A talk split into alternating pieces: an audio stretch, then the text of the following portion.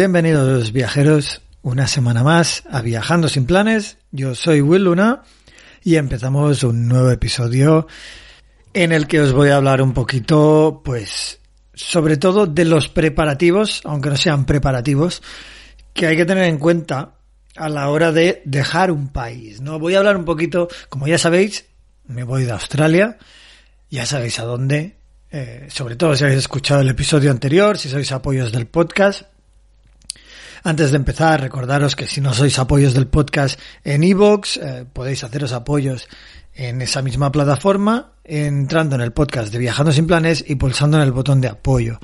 Y eso os da acceso a más de 300 episodios sobre vivir y viajar por el sudeste asiático. Además, son episodios y experiencias reales. Os cuento cómo lo hago yo también eh, para vivir y viajar por esta zona del mundo, por el sudeste asiático, por Oceanía, de forma, yo diría que realista. Y me gustaría, pues, eh, reforzar esta palabra, ¿no? La palabra realista, porque pues quizá por internet se puede encontrar mucha información sobre eh, maneras de vivir viajando y tal y cual, eh, que acaban realmente en pues venderte un producto, venderte un curso, venderte lo que sea. Bueno, pues esto es lo que encontráis en Viajando sin Planes. Aquí no hay patrocinios, no hay información condicionada, simplemente eh, la forma de financiación de este podcast son los apoyos, eh, sois vosotros que lo hacéis posible y a través de eso, pues yo intento compartir tanta información como sé y la que no sé, pues la comparten los invitados que vienen a Viajando sin Planes.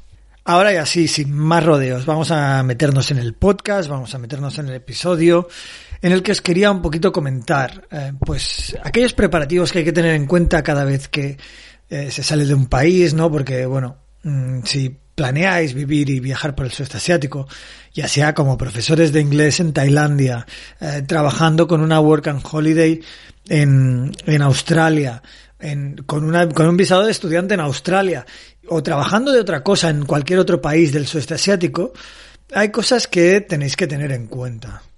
Estas cosas a veces, pues no, no son tan obvias o no te das cuenta hasta que te encuentras con el problema. Y creo que un poquito la experiencia me ha ido enseñando cómo evitar estos problemas.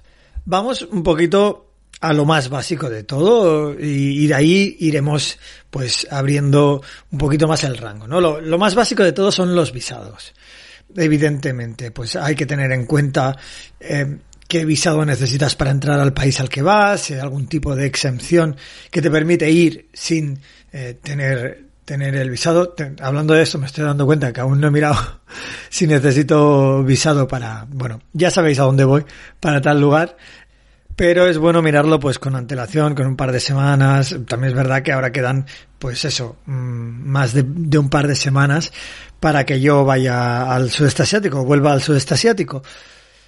Pero bueno, es importante tener en cuenta el visado y además también es importante tener en cuenta qué tipo de visado tienes, ¿no? O sea, eh, por ejemplo, mm, cuando yo trabajaba de profesor en Tailandia, el visado que tenía solo me permitía estar en Tailandia, no me permitía salir y volver a entrar. Si salía y volvía a entrar, volvía a entrar, se me cancelaba el visado. Bueno, evidentemente hay maneras de hacerlo, ¿no? Se puede pagar un lo que se llama un re-entry permit, un permiso de reentrada, con el cual no se te cancela y tú puedes salir del país y volver a entrar. Eso cuesta un, un dinero. Bueno, lo que cueste, ¿no? Creo en Tailandia creo que eran 60 euros, 50 euros.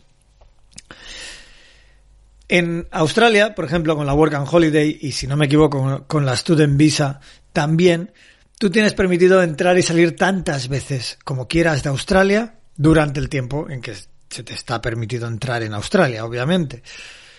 Claro, eh, eso te da la ventaja, pues, de precisamente hacer lo que voy a hacer ahora, que es después de estar trabajando tres meses en Australia, pues irme a viajar por el sudeste asiático. ¿Qué voy a hacer? ¿A dónde voy a ir?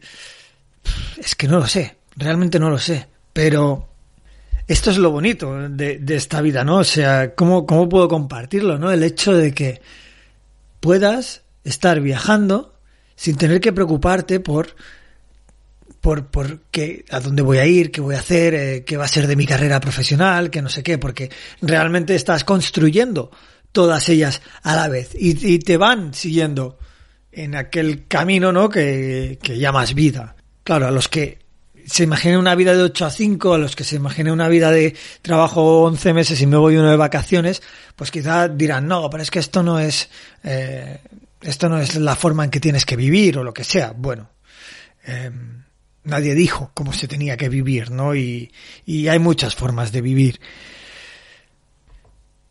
Y lo bonito de esta es que te permite, yo, yo creo que te da esa libertad, ¿no? Esa libertad de, de poder cambiar de lugar, de poder empaparte de diferentes culturas, de poder empaparte de diferentes realidades, de, de ver las cosas como ya habíamos hablado en, en algunos episodios, sobre todo en el episodio especial 300, de ver las cosas con perspectiva. Por cierto, también acordaros que en la comunidad de iVox he dejado una oferta de trabajo que compartía un amigo, Octavio Guzmán, que además entrevistamos aquí. Eh, bueno, si os interesa, si os interesa el tema del periodismo, un trabajo en Tailandia, pues bueno, ahí tenéis la oferta hasta el 10 de agosto. Ya sabéis que esta información es solo para apoyos. Bueno, vamos a revisar un poquito, ¿no? Estábamos hablando del visado. Ese era importante, tal. Una cosa que para mí es básica y tener muy en cuenta esto. El teléfono. El número de teléfono. Eh, da igual de dónde vengáis, a dónde vayáis. Si habéis abierto, porque esto, bueno, ya os habréis dado cuenta seguro que cuando os bajáis una aplicación, os abrís un banco, lo que sea, ¿no? os hacéis una tarjeta de Revolut o os bajáis una aplicación de Google, da igual, de Google Fotos. Te pide el número de teléfono, ¿no? Y tú ahí pues registras tu número de teléfono y tal. Luego te vas del país, claro, y, llega un momento en que, por ejemplo, esto me ha pasado a mí, yo tengo un banco tailandés, obviamente, porque eh, pues trabajé en Tailandia y tenía que cobrar, ¿no? Por ello.